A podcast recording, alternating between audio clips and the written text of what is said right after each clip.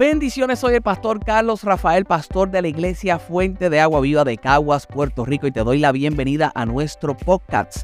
En este espacio podrás escuchar palabra de fe, palabra de inspiración para tu vida, palabra que te impulse a creer. Escucharás parte de los mensajes que predicamos en nuestra iglesia.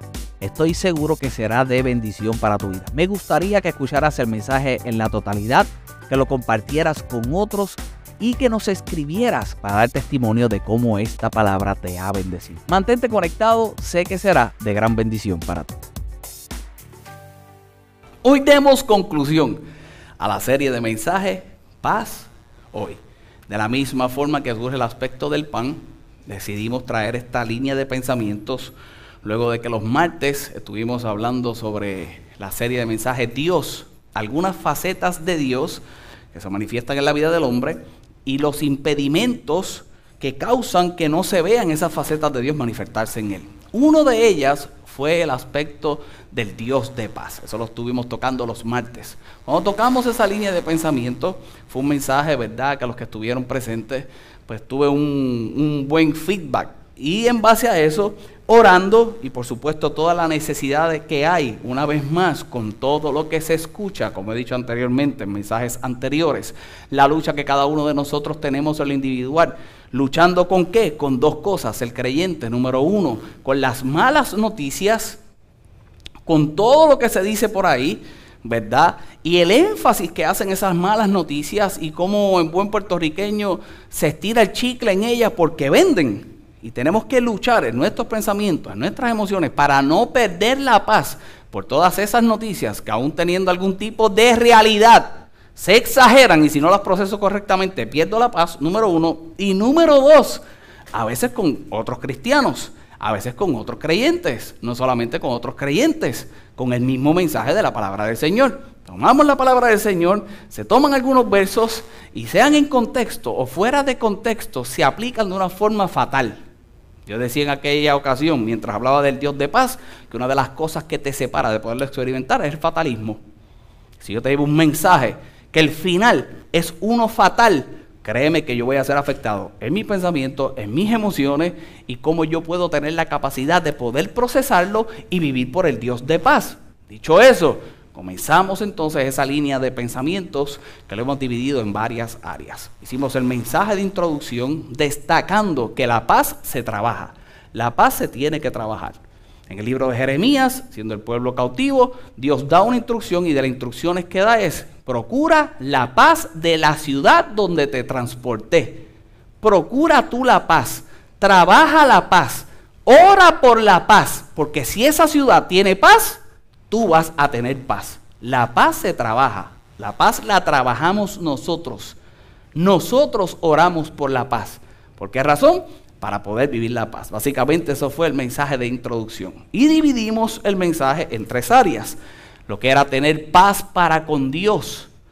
Tenemos que tener paz para con Dios. Paz con Dios para poder pasar a las otras dos etapas. Que era tener paz con nosotros mismos y lo que vamos a estar viendo en el día de hoy, que es paz con los demás. Tenemos paz para con Dios por la reconciliación que tenemos a través de lo que hizo nuestro Señor Jesucristo cuando se pierde la relación que se tenía con Dios en el huerto del Edén.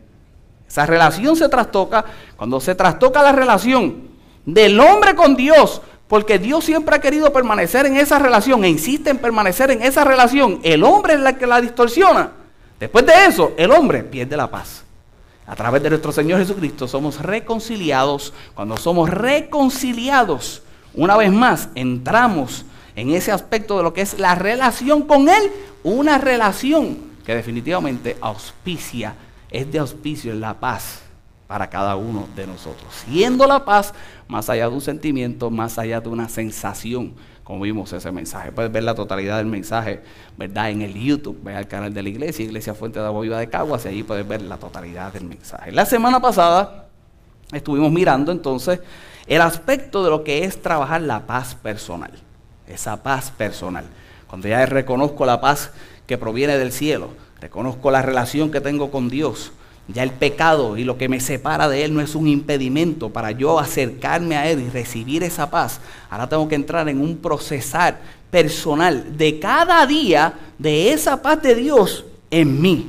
Y no se logra si no es a través, como vimos la semana pasada, de la persona del Espíritu Santo. A través del Espíritu Santo, dice la palabra del Señor, que Él me enseña la palabra, no solamente me enseña la palabra, me la recuerda. Me enseña la palabra y me la recuerda. Jesús hacía la promesa de un consolador, de otro consolador, refiriéndose a un abogado. Cuando hace esa promesa, comienza a hablar de esa promesa, luego que lo presenta, entonces dice, yo la paz les dejo. Comienza a hablar de lo que es el Espíritu Santo. Comienza a hablar de que le iba a enseñar todas las cosas. Comienza a enseñar, a, le iba a hablar, que le iba a recordar todo lo que se había aprendido del Padre a través de esa relación. Y ahora yo destacaba la semana pasada que a través del conocimiento que tengo de Dios y el conocimiento que tengo de mí mismo, entonces recibo las cosas que provienen de Dios, como lo es el regalo de la paz, como estuvimos viendo en ese verso. Le presenta al Espíritu Santo y después le dice, la paz, te dejo, mi paz te doy. Lo que a mí me da paz, yo te doy. ¿Y qué era? El Espíritu Santo, el que hace que conozcamos lo que proviene de parte de Dios. Una vez más, entro en una relación conozco a Dios, se supone que sea capaz de vivir en paz. Pero ¿qué hay con las cosas que me roban la paz? Y la mayoría de ellas son entes externos, no los del interior. Y si yo le pregunto en el día de hoy a cada uno de ustedes, ¿qué te está robando la paz? Muchas de esas cosas tienen nombre y apellido. Como he dicho anteriormente. Muchas de las cosas que en el día de hoy te quita la paz, tiene nombre y apellido. Son elementos externos. Son elementos externos que te provocan a lidiar con algo o con alguien. Hoy específicamente dirigiéndonos al aspecto de lo que es eso, eso de dirigirnos a otros y poder tener paz con los demás. En la vida del creyente, en la vida del creyente, diría yo que hay algunas expectativas de parte de Dios, de cada uno de nosotros, para poder funcionar como creyentes y para poder funcionar en esa paz. Hay unas expectativas, pero hay unas instrucciones también para poder lograrlo. Entre ellas, como te dije, está el aspecto de la paz. Ves conmigo el libro de Romanos. Yo no pretendo ser muy profundo, pero yo quiero que reflexiones, yo quiero que analices y que reflexiones en todo lo que hemos tocado en semanas anteriores y que salgas de una vez y por todas de este lugar en paz, viviendo la paz de Dios, proponiéndote vivir por esa paz, que los próximos meses, las próximas semanas, los próximos días, vivas en esa paz, esa paz que puedes creer, que puedes recibir en el nombre poderoso de Jesús. Este libro de Romanos, ese capítulo 12 verso 17, verso 18, haciendo una descripción de lo que, como debe operar el creyente. Un capítulo muy poderoso y te sugiero que lo leas completo en tu casa. Que sigas por esas instrucciones y algún día lo veremos en detalles. Pero mira lo que dice la palabra del Señor. Dice, no paguéis, entre las instrucciones que se da, no paguéis mal a nadie, mal por mal, sino procurad lo bueno delante de todos los hombres. Y mira esto, si es posible, en cuanto dependa de vosotros, si es posible, en cuanto dependa de ti, ¿qué dice? Estad en paz con todos los hombres. Parte de las instrucciones del creyente. Parte de las instrucciones del cristiano, de la, de la práctica del cristiano. Si está en ti, si es posible, si depende de ti, tienes que estar en paz. Tienes que estar en paz con todos los hombres. Ahora te pregunto en el día de hoy, yo estoy seguro que el nombre y el apellido tú lo tienes en tu mente.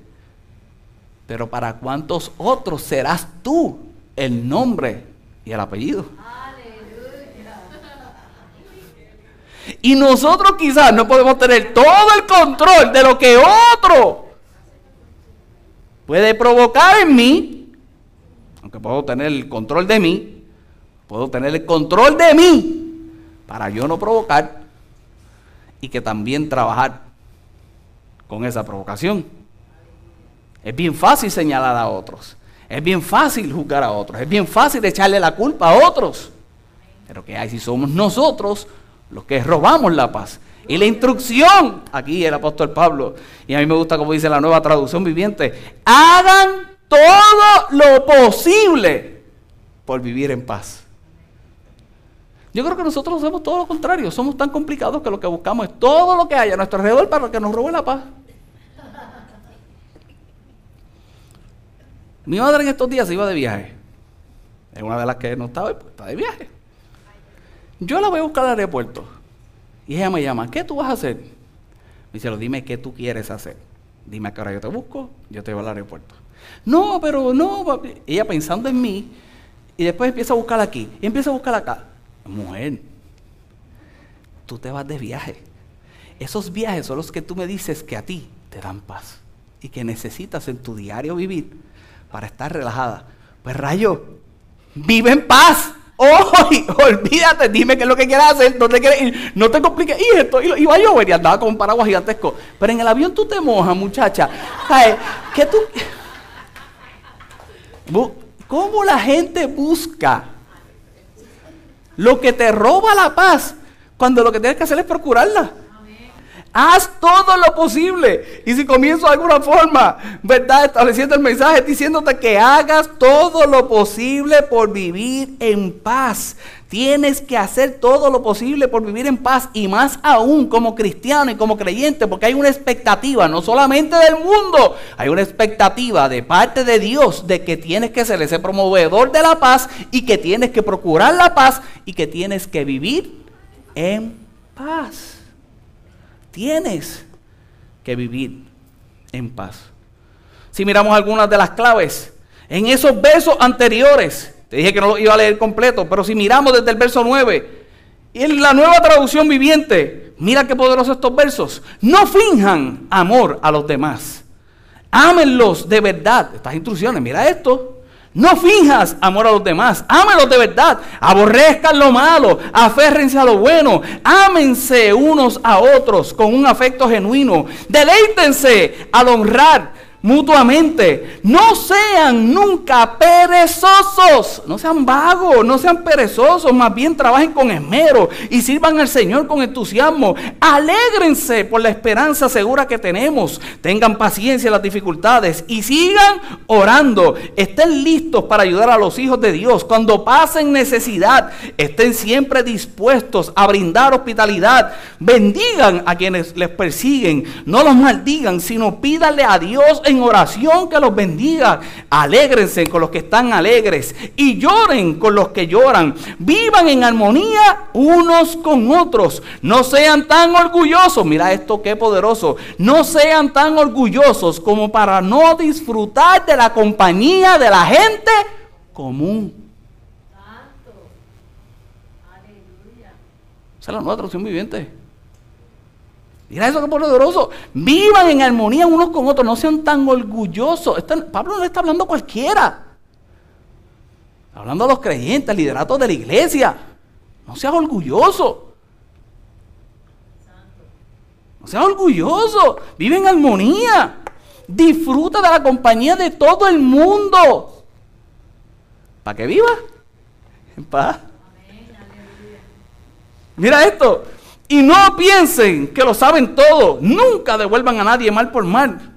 Compórtense de tal manera que todo el que el mundo vea que ustedes son personas honradas. Hagan todo lo posible por vivir en paz con todos. En esas instrucciones, realmente, si nosotros miramos la descripción de ella, está por lo que nosotros debemos de vivir es tan sencillo como vivir por eso. Vivimos en paz. Yo pudiera cerrar la Biblia en el día de hoy, orar e irnos. Pablo está diciendo, ama, practica lo bueno, trabaja, ora, ayuda, bendice y vives en paz. Una vez más, esos versos para mí son poderosísimos. Hacen un resumen de cómo cada uno de nosotros debemos de vivir. Si vivimos de esa forma, vivimos en paz. Yo no tuviera que predicar nada más. Una vez más. Ama, practica lo bueno, trabaja, ora, ayuda, bendice y vives en paz. Vas que en el trabajo pierdo la paz. Ayudando. Pierdo la paz. Bendiciendo. Bendice al que te maldice.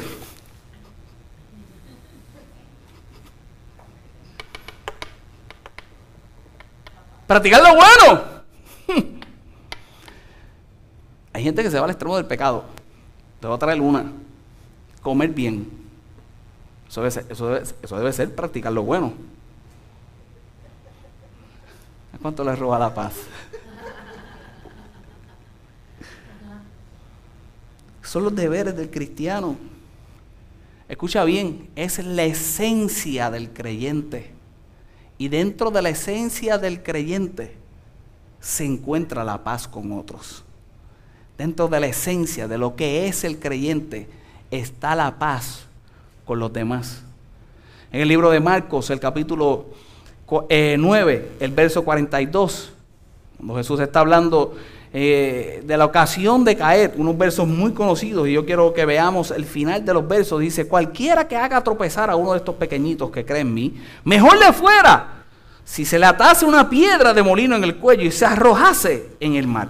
Si tu mano te fuera ocasión de caer, córtala. Mejor te es entrar en la vida del manco que teniendo dos manos e ir al infierno al fuego que no puede ser apagado, donde el gusano de ellos no muere y el fuego nunca se apaga. Y si tu pie te fuera ocasión de caer, córtalo. Mejor te es entrar en la vida cojo que teniendo dos pies ser echado en el infierno, al fuego el que no puede ser apagado, donde el gusano de ellos no muere y el fuego nunca se apaga. Verso 47, y si tu ojo te fuera ocasión de caer, sácalo, mejor te es entrar en el reino de Dios con un ojo que teniendo dos ojos, ser echado en el infierno, donde el gusano de ellos no muere y el fuego nunca se apaga. Pero mira lo que dice el verso entonces 49 porque todos serán salados con fuego y todo sacrificio será salado con sal.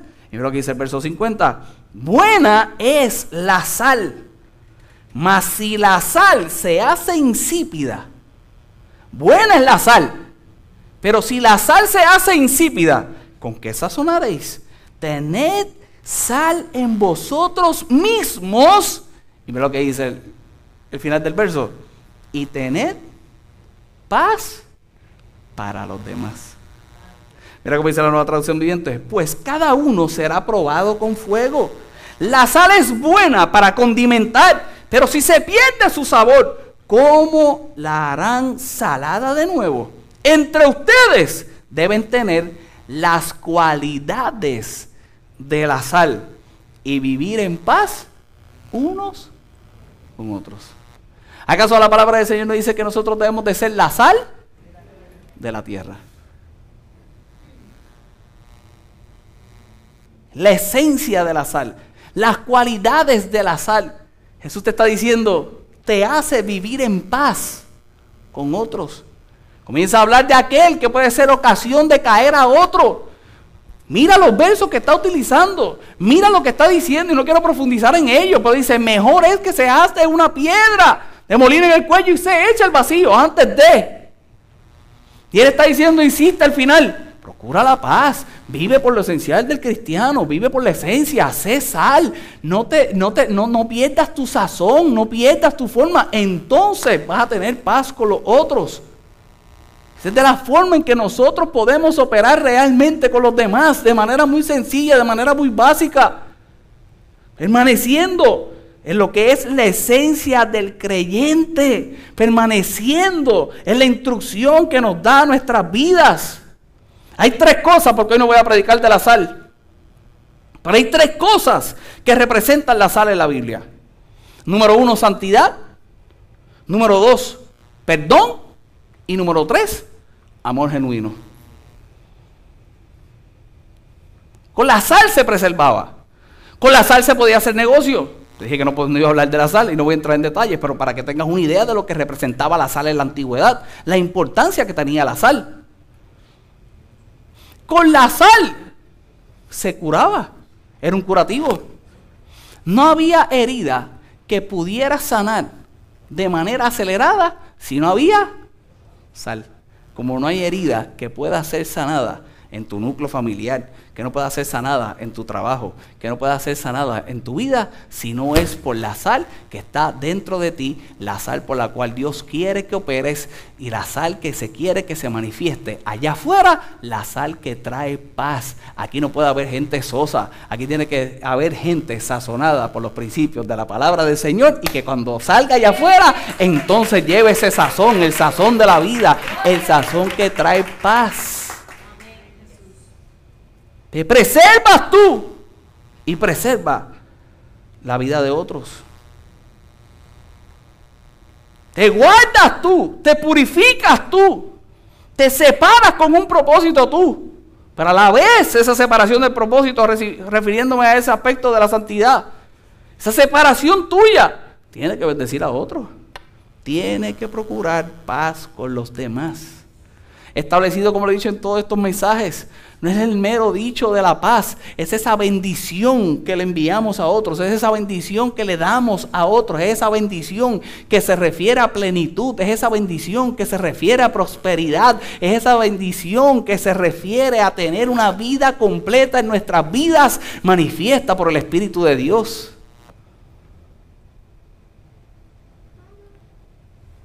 Es santidad, es perdón, es amor genuino. Es lo que dice la palabra del Señor en el libro de Romanos, el capítulo 12. Vamos a leer algunos versos, fuera de lo que usualmente hacemos, que leemos tantos versos. Hoy vamos a leer algunos versos de la palabra del Señor y con esto traigo la última idea de este mensaje. Dice el libro de Romanos, el capítulo 12, el verso 12, por lo cual levantad las manos caídas y las rodillas paralizadas y hace sendas derechas para vuestros pies, para que el cojo no se salga del camino, sino que sea sanado. Dereza, levanta las manos a los caídos, ayuda a los cojos, a los que están paralizados, hazle un camino. Mira lo que dice el verso 14, seguid la paz con todos, seguid la paz con todos. Y la santidad sin la cual nadie verá al Señor. Ese verso le encanta a todo el mundo. En santidad nadie verá al Señor. Pero vives en paz. Pero no solamente el aspecto de que sin santidad nadie verá al Señor, es el aspecto de que tienes que vivir en paz y vives en paz con los versos anteriores. Cuando levantes las manos de otro, cuando ayudes al cojo, cuando le enseñes y los metas en el camino. Eso produce paz. Eso impulsa a vivir la paz, la paz de Dios. Pero mira lo que dice la palabra del Señor. Y no estoy menospreciando la santidad. Lo dije hace un rato. Estoy hablando de la sal. Sin separarte para Dios, definitivamente no puedes ver la mano de Dios. No hay forma. Verso 15. Mirad bien, no sea que alguno deje de alcanzar la gracia de Dios. Según los mensajes lo estuvimos viendo como es parte del aspecto, y no entramos en el detalle, de poder tener la paz, viviendo por esa gracia, reconociendo que es la influencia divina en el corazón y un reflejo en la vida. A eso se refiere a, gracia. Yo vivo en paz y ahora yo no dejo de vivir esa gracia, yo no dejo de vivir en esa influencia en mi corazón y ese reflejo en la vida. Otro día podemos hablar de este verso que está poderoso. Que brotando, pero mira esto, mirad bien, que no sea que alguno deje de alcanzar la gracia de Dios, que brotando qué? Alguna raíz de amargura os estorbe y por ella muchos sean contaminados. Estamos hablando de paz con los demás, ¿cierto? Procesamos primero la paz con nosotros mismos, porque la paz con nosotros mismos nos hace vivir correctamente la paz con los demás. Si no tengo paz conmigo mismo, no voy a poder manifestar paz con los demás, ¿cierto? Establecido está. El mandato es a tener paz con todos. Eso es lo que debemos de procurar todos. ¿Vamos bien hasta ahí? Aquí se establece ahora yo vivo en paz. Estoy reconociendo que soy esa sal, que yo no puedo perder ese sabor, que yo no puedo perder ese sazón. Yo soy el que promuevo la paz con todos y me tengo que cuidar de una cosa, de esas raíces de amargura que provocan en mi paz, eh, que provocan que se vaya a mí. Porque esas raíces de amargura, dice el escritor, que me dañan a mí y dañan a todos. Contaminan a todos. ¿Ando promoviendo la paz o ando contaminando? Hermano, todos tenemos que lidiar con algo en nuestro interior. Todos tenemos alguna amargura. ¿Qué voy a hacer con esa amargura? Mira lo que dice el verso 16.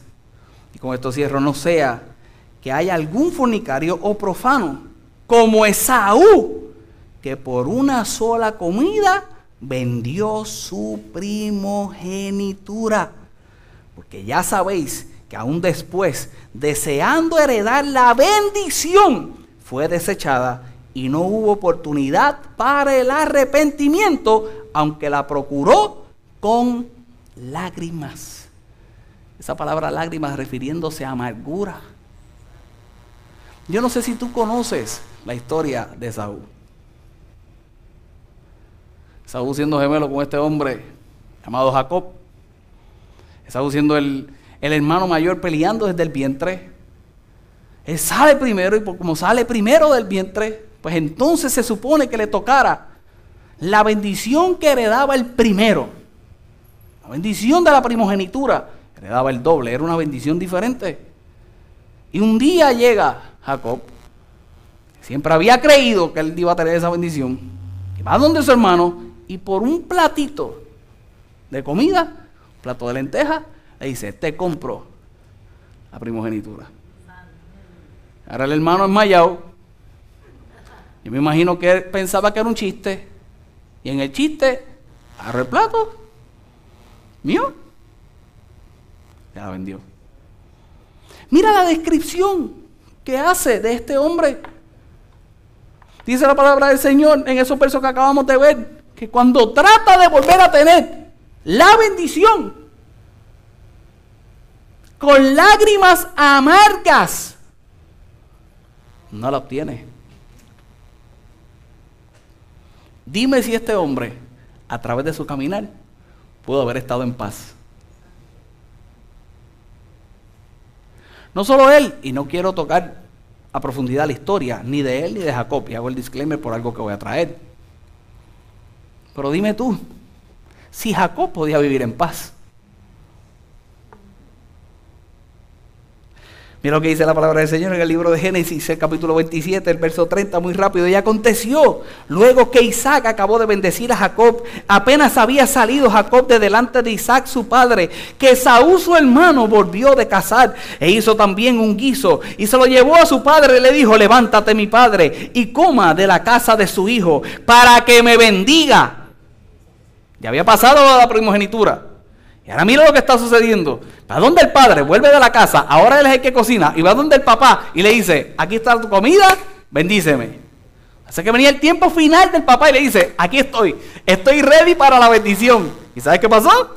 Dice la palabra del Señor. Entonces Isaac, su padre, le dijo, ¿quién eres tú? Y le dijo, yo soy tu hijo, tu primogénito, Esaú. Y se estremeció Isaac grandemente y dijo, ¿quién es el que vino aquí, que trajo casa y me dio y comí ante antes de que tú viniese y le bendije y será bendito. ¿Sabes quién había sido? Jacob. Jacob fue antes. Dice que se puso unas pieles para ser velludo como era el hermano. Y allá.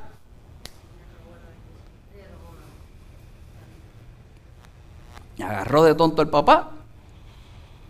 Y cuando papá habló y papá bendijo, le dio la bendición su padre lo bendice. Primero lo que dice la palabra del Señor para traer el detalle que quería traer con esto. Dice la palabra del Señor. Y cuando Esaú oyó las palabras de su padre, clamó con una muy grande y muy amarga exclamación. Y le dijo, bendíceme también a mí, Padre mío. Y él dijo, vino tu hermano con engaño y tomó tu bendición. Dime tú si este hombre podía experimentar paz. Dime tú si este hombre después de esta experiencia iba a poder vivir en paz.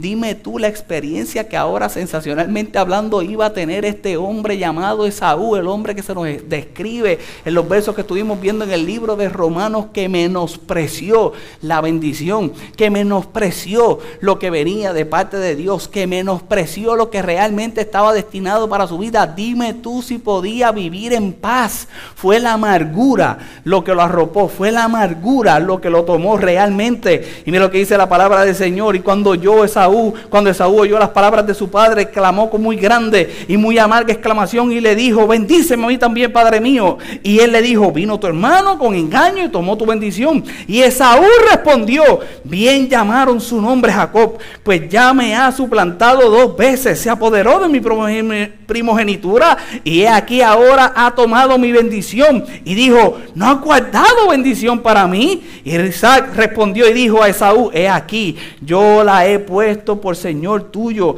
y le he dado por siervos a todos tus hermanos de trigo y de vino le he provisto. ¿Qué pues te haré a ti ahora, hijo mío? Porque era el preferido del papá. Y mira lo que dice entonces el verso 38. Y Esaú respondió a su padre, no tienes más que una sola bendición, padre mío. Bendíceme a mí también, padre mío. Y alzó Esaú su voz y lloró.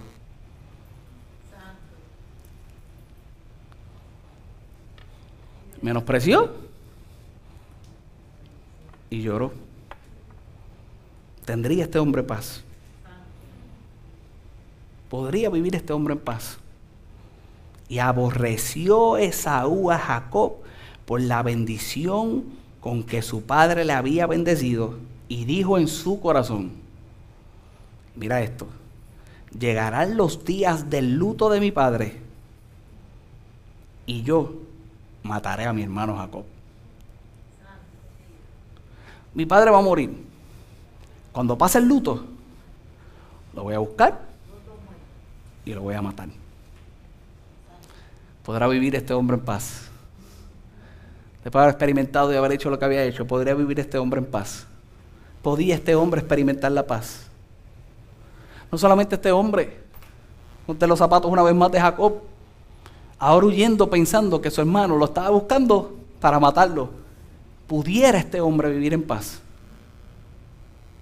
Pasaron 20 años para, para, que ocurriera una cosa que tiene que ocurrir en la vida de todos nosotros para poder realmente experimentar la paz que proviene de Dios con los demás. 20 años pasaron para que hubiera reconciliación. 20 años pasaron para que hubiera reconciliación. Este hombre lloró, pero este hombre lloró de amargura. Este hombre deseó matar a su hermano. Este hombre decidió perseguir para matar a su hermano. Pero 20 años después se manifiesta en la vida de este hombre. Y no solamente en la vida de este hombre, en la vida de Jacob lo que tiene que suceder en cada una de nuestras vidas cuando tenemos la revelación que tuvimos en el segundo mensaje de esta serie de mensajes. Si tenemos reconciliación con Dios, tenemos que experimentar lo que es la reconciliación con los demás. Y dice la palabra del Señor en el libro de Génesis, el capítulo 33, el verso 1. Alzando Jacob sus ojos, miró y aquí venía Esaú. Y los 400 hombres con él. Ahora venía Esaú, 400 hombres con él. Ahora imagínate a Jacob imagínate a Jacob. dice la palabra del Señor. Entonces repartió él los niños entre Lea y Raquel y las dos siervas. Y puso las siervas y sus niños delante. Y luego a Lea y a sus niños. Y a Raquel y a José los últimos. Y pasó delante de ellos y se inclinó en tierra siete veces hasta que llegó su hermano. Y lo que dice el verso 4. Mira que, que dice el verso 4. Qué poderoso. Pero Esaú corrió a su encuentro y le abrazó. Esaú corrió a su encuentro y le abrazó. Se echó sobre su cuello y le besó. Y lloraron. Y lloraron. Ahora me pregunto yo si es el mismo lloro. Si es el lloro de la amargura ¿O es el lloro o el llanto de la liberación?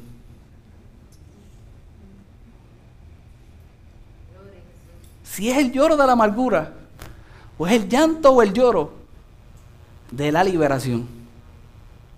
O es el llanto o el lloro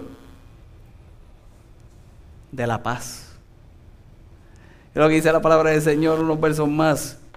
Te prometo que termino. Y alzó sus ojos y vio a las mujeres y a los niños y dijo, ¿quiénes son estos? Y él le respondió, son los niños que Dios ha dado a tu siervo. Luego vinieron las siervas y ellas y sus niños y se inclinaron. Y vino Lea con sus niños y se inclinaron. Y después llegó José y Raquel y también se inclinaron. Y Esaú dijo, ¿qué te propones con todos estos grupos que he encontrado? Y Jacob respondió, el hallar gracia ante los ojos de mi Señor. Le está diciendo, yo quiero agradarte. Ahora Jacob quería agradarle. Y lo que dice la palabra del Señor. Y dijo Esaú, suficiente tengo yo, hermano mío, para ti lo que es, sea para ti lo que es tuyo. Dice, yo quiero darte, yo quiero regalarte. Y Esaú le dijo, yo tengo suficiente. Yo tengo suficiente. Lo dice la palabra del Señor. Y dijo a Jacob, no te ruego, si he hallado ahora gracia ante tus ojos, acepta mi presente, porque he visto tu rostro, como si hubiera visto el rostro de Dios. Pues que con tanto favor me has recibido. Acepta, te ruego mi presente que te he traído, porque Dios me ha hecho merced y todo lo que hay aquí es mío. E insistió con él y Esaú lo tomó. Un momento de reconciliación hace a Jacob ver el hombre que lo iba a perseguir para matarlo como Dios. Un momento de expresión. Un momento de expresión. Que solamente lo puede hacer la paz de Dios. Que pasaron 20 años y que en esos 20 años habrá reflexionado, se habrá madurado, no sabemos. No sabemos qué pasó.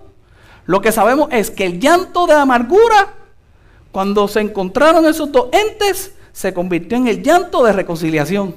Y con el llanto de reconciliación una de las dos figuras, el que conocía a Dios, identificó a la otra persona como Dios. Jacob conocía a Dios y Jacob conocía que ese gesto podía provenir solamente del Rey de Reyes, del Señor de Señores, aquel Dios que él había conocido. Solamente Dios podía traer reconciliación, solamente Dios podía traer paz, solamente Dios podía traer perdón. Y cuando llega allí aquel hombre pensando que pudo haber pasado lo que podía haber pasado, lo que se manifestaba era reconciliación lo que se manifestaba era lo de Dios y al manifestarse lo de Dios, Jacob tiene la revelación correcta, la revelación que eso provenía del cielo y ahora quería agradarle y ahora quería darle. Pero fíjate una cosa, que Saúl le dice, yo he sido bendecido, pero Carlos, aquel hombre, tú no me dices que no había sido bendecido. Él había sido bendecido, él había sido bendecido a su forma y había reconocido la bendición a su forma. ¿Cuál? La material. Él pretendía tener todo lo material, todo lo material lo tuvo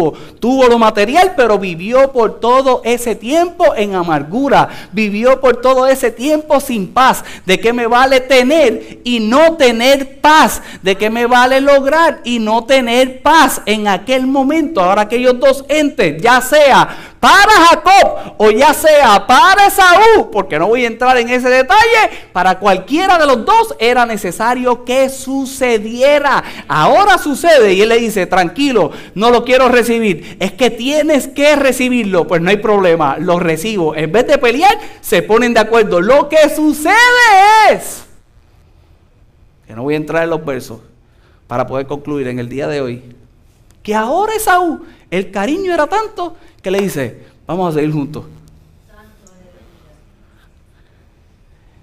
Y Jacob por una excusa. Y le dice, no, los nenes no pueden caminar tanto, nosotros vamos más lentitos. Tranquilo. Sigue. Y yo sigo. ¿Y sabes qué pasó? Esaú siguió. Y Jacob siguió. Uno por su lado y el otro por el otro. Paz no quiere decir que después que te reconcilies con la persona que quizás hizo daño en tu vida, ahora tengas que caminar juntos. No es necesario. Con el tan solo hecho en que tú puedas reconciliarte, poder llorar esa paz, poder llorar, ese, tener ese llanto de liberación y esa expresión de reconocer que lo que estás teniendo en ese momento es de Dios, es suficiente. Habrán momentos en que podrás caminar, habrán otros momentos que no es necesario que camines. Pero lo que yo vengo a decirte en el día de hoy es que vas a tener que practicar la paz con los demás, que vas a tener que ser ese ente, que sea el que sale, que sea ese ente que reconozca lo de Dios aún en esa situación, que sea ese ente, que sea el que lo promueva, que sea ese ente el que lo viva, para que entonces otros puedan experimentar lo que tú estás experimentando. Si lo puedes creer, dale un aplauso al Señor, ponte de pie y vamos a orar. Y en el día de hoy, definitivamente, sales en paz sales en paz. Sales en paz. Así como viviste la reconciliación con Dios, vas a tener que experimentar reconciliación con otros. En el día de hoy, haz de la paz una decisión prioritaria en tu vida. Valora la paz. Decida buscar la paz. Decide buscar la paz hasta que la halles. Escucha bien. Determina en este instante el valor de tus relaciones. Aquí en el momento que nos queda. Determina el valor de tus relaciones. Determina el valor de tu relación matrimonial. Determina ahí de manera reflexiva, tus ojitos cerrados, tus manos levantadas al cielo. Determina el valor de esas relaciones tu relación matrimonial, de tus amistades, tus relaciones en el trabajo. Determina el valor. Por ese valor te hará a ti luchar. Por ese valor que le des, te hará a ti dar el primer paso. El primer paso. Por ese valor en el día de hoy, por ese valor que tú des, por ese valor que tú le des, te va a hacer a ti reconocer y salar. Tendrás tú que salar. Tendrás tú que salar Tendrás tú que ser la sal. Tendrás tú que hacer lo que te corresponde hacer como creyente. Porque es la expectativa que hay de ti. Si este mensaje ha sido de bendición a tu vida, conecta con nosotros a través de las redes sociales. Búscanos como FAV Caguas en Instagram, Iglesia Fuente de Agua Viva Caguas en Facebook y nuestro canal de YouTube FAV Caguas. Sé parte de nuestros servicios presencial o en línea todos los domingos a las 10.30 de la mañana y martes a las 7.30 de la noche. Para más información, escríbenos al WhatsApp de nuestra iglesia. Alguien quiere conectar contigo. Escríbenos al más 1 939 294 9891. Sé más que bendecido.